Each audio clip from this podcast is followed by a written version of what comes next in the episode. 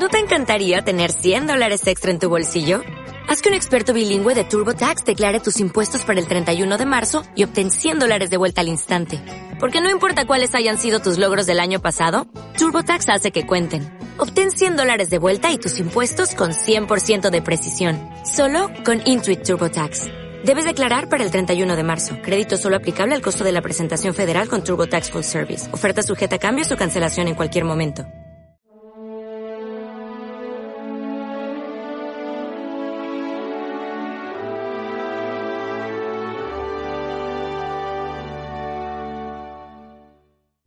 Les daba miedo preguntarle sobre el asunto.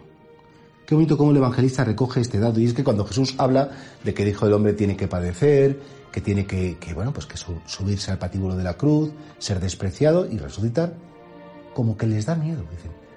Prefirieron no preguntarle mucho. Lo entendieron muy claramente lo que quería decir, se quedaron muy desconcertados, pero en el fondo no quisieron profundizar más. Lo podrían haber hecho, lo deberían haber hecho, porque después que seguramente ante la pasión eh, hubieran sido más fuertes, no hubieran oído con tanta facilidad, si le hubieran preguntado al maestro, maestro, explícanos esto que has dicho del sufrimiento que te tiene que ir mal. A nosotros a veces también nos da como un poco de miedo, hay gente que tiene como mucho miedo eh, meterse más en el corazón de Dios. Y por eso dice, oye, que no cuento tiempo para rezar, que no cuento tiempo para leer cosas, porque en el fondo tenemos miedo de que Dios nos pida algo difícil. Tenemos miedo de que Dios nos explique que la vida es para entregarla. Tenemos miedo de que Dios nos recuerde pues, pues que no puedes ir solamente tu bola, tu rollo, sino que, bueno, pues porque Dios quiere lo mejor para ti, como una madre o un padre quiere lo mejor para su hijo y sabe que tiene unos cualidades, unos talentos y quiere que los desarrolle, pues es Dios, es Dios con nosotros. Y por eso podríamos preguntarnos, a mí me da miedo intimar con Dios. Me da miedo conocer aquello para lo que he sido llamado en la vida.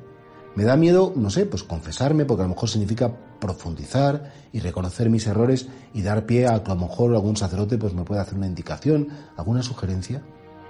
Me da miedo comprometerme y decir, venga, Señor, voy a intentar no fallarte, voy a ir a la Eucaristía todos los domingos sin, sin ningún tipo de duda y voy a ponerte a ti por encima de todas las cosas. Porque a veces incluso nos da miedo como reconocer que somos cristianos en algunos ambientes, como no pega nada y como podríamos quedar mal, hasta nos podría dar miedo. Eh, hacer ver nuestra intimidad con Él.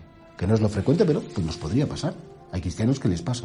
Pues a lo mejor nos podríamos identificar con, los, identificar con los apóstoles que en el fondo no querían profundizar en el conocimiento de las cosas de Jesús.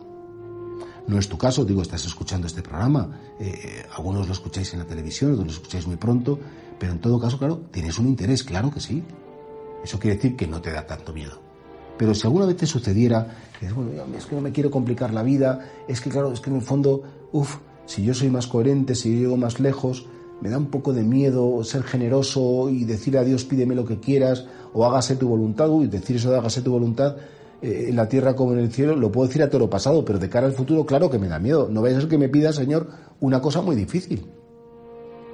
Ojalá que se nos quite el miedo. Jesús le decía muchas veces a sus discípulos, soy yo, no tengáis miedo.